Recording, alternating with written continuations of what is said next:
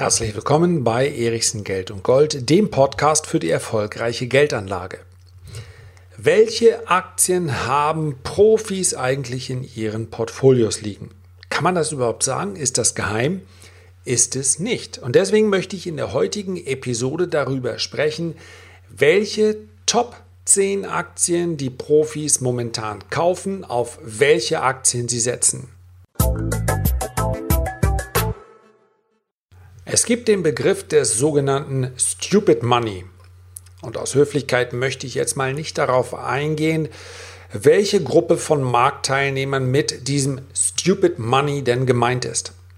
Vielmehr möchte ich darauf eingehen, wenn es Stupid Money gibt, dann muss es doch auch Smart Money, also besonders cleveres Kapital geben, was genau dort einsteigt, wo es die höchsten Gewinnchancen gibt.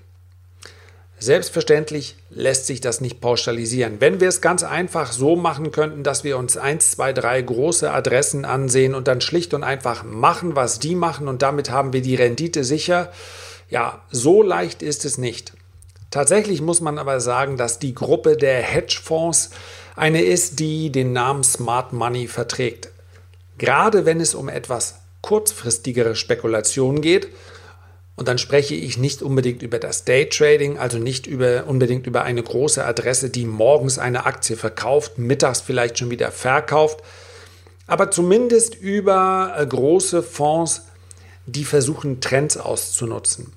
Die sich dann aber auch mal wieder aus einem Markt verabschieden, wenn sie sagen, okay, jetzt ist die Rendite groß genug, jetzt rechne ich mit fallenden Kursen und darauf kann ich auch auch davon kann ich natürlich profitieren. Es gibt nämlich auch durchaus eine Liste, anhand derer sich ablesen lässt, wie große Shortseller sich positionieren. Dazu vielleicht mehr in einem anderen Podcast. Ich bin darauf auch teilweise in meinem Report eingegangen. Unter diesem Podcast ja, findest du den Weg zu diesem kostenlosen Report. Einfach mal ausprobieren, wenn du Lust hast. Wenn du beispielsweise auch Lust hast zu erfahren, wie man von fallenden Kursen am Markt profitieren kann. Heute sprechen wir aber erstmal über steigende Kurse. Es gibt die sogenannten 13F Filings. Das heißt also, Hedgefonds müssen quartalsweise sagen, in welchen Wertpapieren sind sie denn eigentlich positioniert. Und dankenswerterweise übernimmt ähm, ja, die US-Investmentbank Goldman Sachs die Aufgabe, diese Portfolios dann auszuwerten. Das sind knapp über 800. Und in dieser VIP-Liste setzt Goldman Sachs dann die Aktien ganz nach vorne, die am häufigsten in den Hedgefonds auftauchen. Also die Top 10 Holdings in den über 800 Hedgefonds in den USA. Und da gibt es durchaus eine ganz interessante Liste. Es darf nicht überraschen, dass in dieser Liste natürlich auch viele der Aktien auftauchen, ja, die auch hochgewichtet sind in den Indizes. Wenn wir beispielsweise mal die Top 4, also die Goldmedaille geht an Microsoft. Ja, nicht weniger als 79 Hedgefonds hatten Microsoft in ihren Top 10 Holdings. Microsoft ist momentan das äh, wertvollste Unternehmen auf der Welt ja, wechselt sich in dieser Rolle ab mit Apple relativ häufig. Auch Apple sollte man meinen, taucht in dieser Liste daher auf. Ist aber tatsächlich nicht so, wenn ich mir die Liste, ich habe sie hier vor mir anschaue. Apple ist auf dem zwölften Platz. Ja, also das ist nicht ein blindes Nachkaufen der Positionen, die sehr hochgewichtet sind, sondern da findet durchaus eine selektive Auswahl statt. Und wenn wir uns Microsoft im Verlauf der letzten zwölf, im Verlauf der letzten 18 Monate anschauen, dann ist die Aktie einfach unglaublich gut gelaufen. Ja, für diejenigen, die sich nicht so sehr mit dem Thema beschäftigen, ist es immer noch, ja, die denken an Windows, die denken an Computerabstürze, die denken vielleicht sogar an hakende PCs.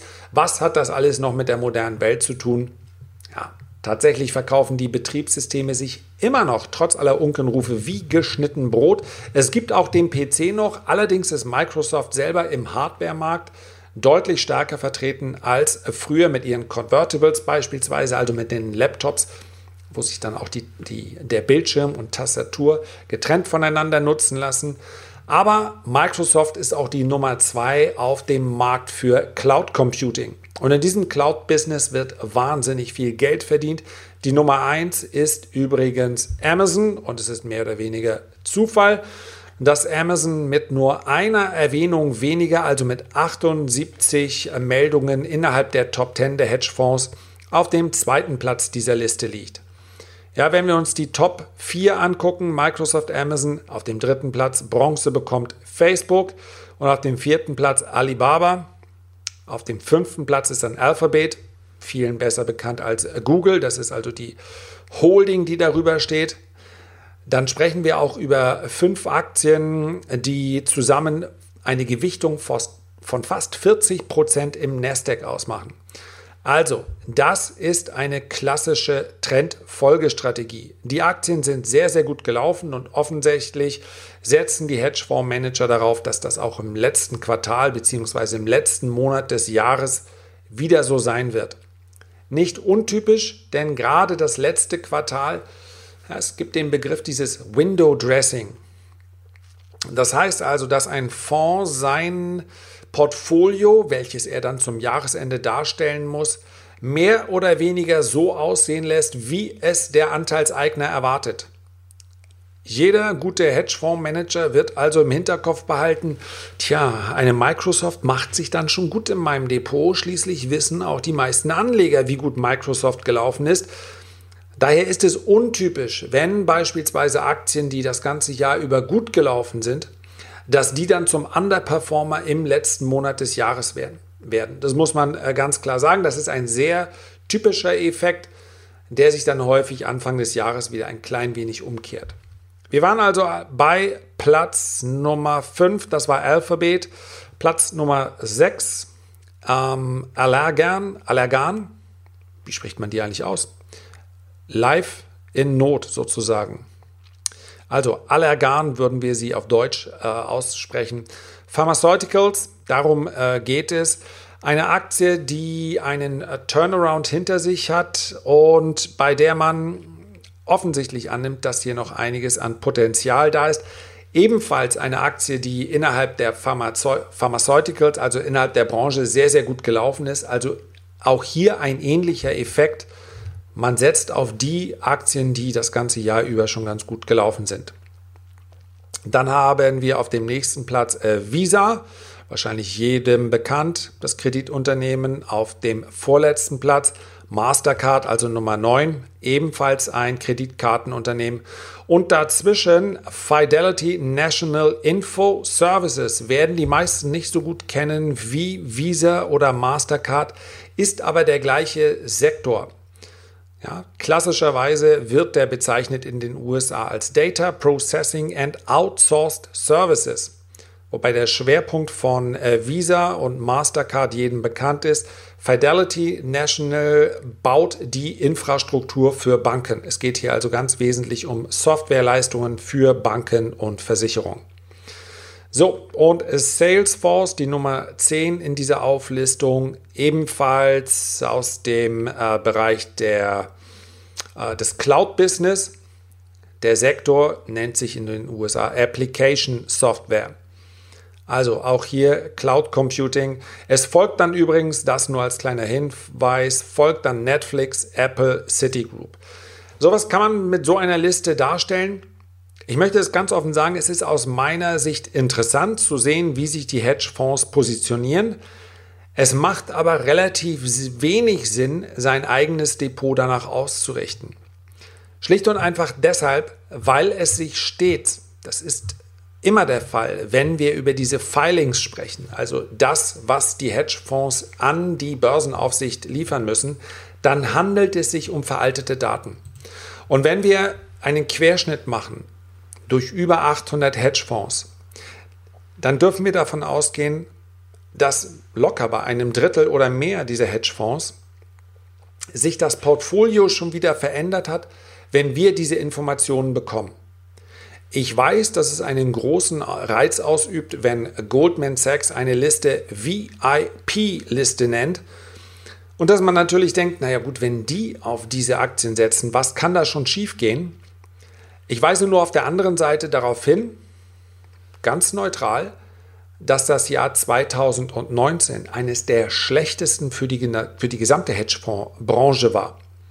Vielen, vielen Hedgefonds ist es nicht gelungen, auch nur das an Rendite zu erzielen, was der Markt durchschnittlich hergab. Noch nie haben so viele Hedgefonds ihre Läden schließen müssen und im besten Fall ihre Anleger ausgezahlt. Im schlechtesten Fall war gar nichts mehr da zur Auszahlung, wie im Jahr 2019. Es war insgesamt ein relativ schwieriges Jahr für die aktive Strategie an der Börse. Das heißt also der klassische Buy-and-Hold-Anleger, der sich irgendwann zwischendurch mal anschaut, ja, wie laufen denn meine Aktien, aber ansonsten sagt, hm, die bleiben eh noch einige Jahre im Portfolio. Der hat häufig sehr viel besser abgeschnitten als diejenigen, die ihre Positionen häufig umschichten. Also, es ist sicherlich unter, na sagen wir mal, voyeuristischen Aspekten ganz interessant zu sehen, was machen die Hedgefonds. Man sollte aber wirklich im Hinterkopf behalten, das sind erstens Daten, die schon etwas älter sind, weil sie eben nur quartalsweise erhoben werden. Und das sind zweitens auch Daten, an denen man sich nicht unbedingt orientieren muss, insbesondere nicht im vierten Quartal. Da gilt sehr, sehr oft die Regel, natürlich, wir sehen es oder haben es im Jahr 2018 gesehen. Auch der Dezember kann mal ein schlechter Börsenmonat sein. Es ist aber statistisch betrachtet der beste Börsenmonat. Wir sehen also häufig nach starken Börsenjahren dann auch einen starken Dezember. Die letzten Tage unterstützen das nur teilweise. Aber insbesondere im Aktienbereich macht es keinen Sinn, dann nochmal groß zu selektieren. Die Aktien, die sehr gut gelaufen sind, laufen dann im Dezember auch weiterhin gut. Und die Aktien, die eher Underperformer waren, die bleiben dann auch im Dezember relativ schwach, weil eben kein Fondsmanager zum Ende des Jahres, und da ist es unabhängig, ob wir über einen klassischen Aktienfonds sprechen oder über einen Hedgefonds sprechen, der möchte natürlich nicht die Loser im Depot seinen Kunden dann präsentieren müssen im Jahresabschluss, sondern die Gewinneraktien. So, ich habe schon gesagt, es gibt auch das Gegenstück. Es gibt auch die Aktien, die am meisten geschortet wurden, also bei denen die Hedgefonds darauf gesetzt haben, dass die Aktien sinken. Das sind absolut betrachtet natürlich deutlich weniger, weil es viel mehr Fonds gibt, die auf steigende Kurse setzen. Allerdings sind es, wenn man sich die Zahlen anguckt, dann doch wieder relativ viele und das liegt daran, dass sehr, sehr viele erfolgreiche Hedgefonds eine marktneutrale Strategie haben, einen sogenannten Total Return Ansatz. Das heißt also Marktneutralität insofern, als dass sie bei genauso vielen Aktien, vermeintlich starken Aktien, auf steigende Kurse setzen, wie sie bei anderen, vermeintlich schwächeren Aktien auf fallende Kurse setzen. Das nennt man Marktneutralität, ist etwas, was schon relativ lange in der Hedgefondsbranche modern ist und ist genau das Problem im Jahr 2019 gewesen.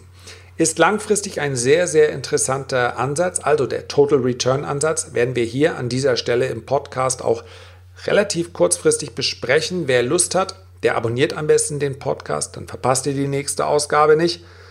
Ist aber ein Ansatz, der im Jahr 2019 mehr schlecht als recht funktioniert hat. Soweit also ein kurzer Überblick über die VIP-Positions der Hedgefonds in den USA. Herzlichen Dank für deine Aufmerksamkeit. Ich freue mich, wenn du vielleicht Lust hast, diesen Podcast auch mal an deine Freunde oder Bekannte weiterzuempfehlen. Bei mir geht es darum, den Unterschied klar zu machen zwischen Geldaufbewahrung, das heißt also, ich nehme meine sauer verdienten Euros und lege sie aufs Girokonto, ich lege sie aufs Sparbuch oder ich lege sie vielleicht sogar in das Schließfach und Geldanlage. Das heißt, ich stecke mein Geld in Sachwerte.